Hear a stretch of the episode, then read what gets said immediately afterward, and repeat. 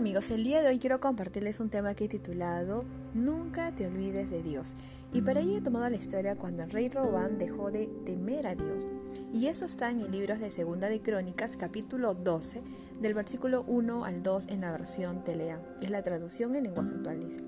En cuanto Roboán se dio cuenta de que su reino era firme y poderoso, él y todo el pueblo de Israel dejaron de obedecer la ley de Dios por esa razón, cuando Roboán cumplió cinco años en el reinado, Dios permitió que Sisac, rey de Egipto, conquistara a los israelitas. Ahora, es probable que en los primeros años del reinado de Roboán fueran buenos, ¿no? fueran exitosos, hasta sentir un reino consolidado, un reino poderoso, ¿no? Pues eso provocó que el rey y, y todo Israel se olvidaran de Dios, ¿no? Como dice Proverbios capítulo 21, versículo 16, dice, quien deja de hacer lo bueno pronto terminará en la tumba.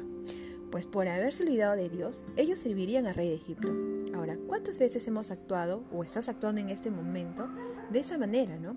Que cuando las cosas están bien, pues nos olvidamos de Dios, de su gracia, porque aún no hemos entendido ello, ¿no? Que creemos que nuestra capacidad y experiencia nos, hace, nos hacen exitosos, cuando en realidad es Dios quien abre las puertas, que en su gracia te concede esas oportunidades.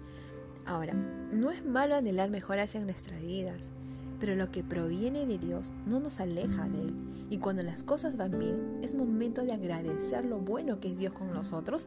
Y cuando las cosas van mal, también, porque vamos a aprender y nos vamos a fortalecer pasado esa prueba, ¿no?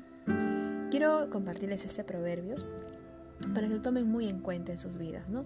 Es el Proverbios capítulo 30 del versículo 8 al 9 que dice, primero dice, ayúdame a no mentir jamás.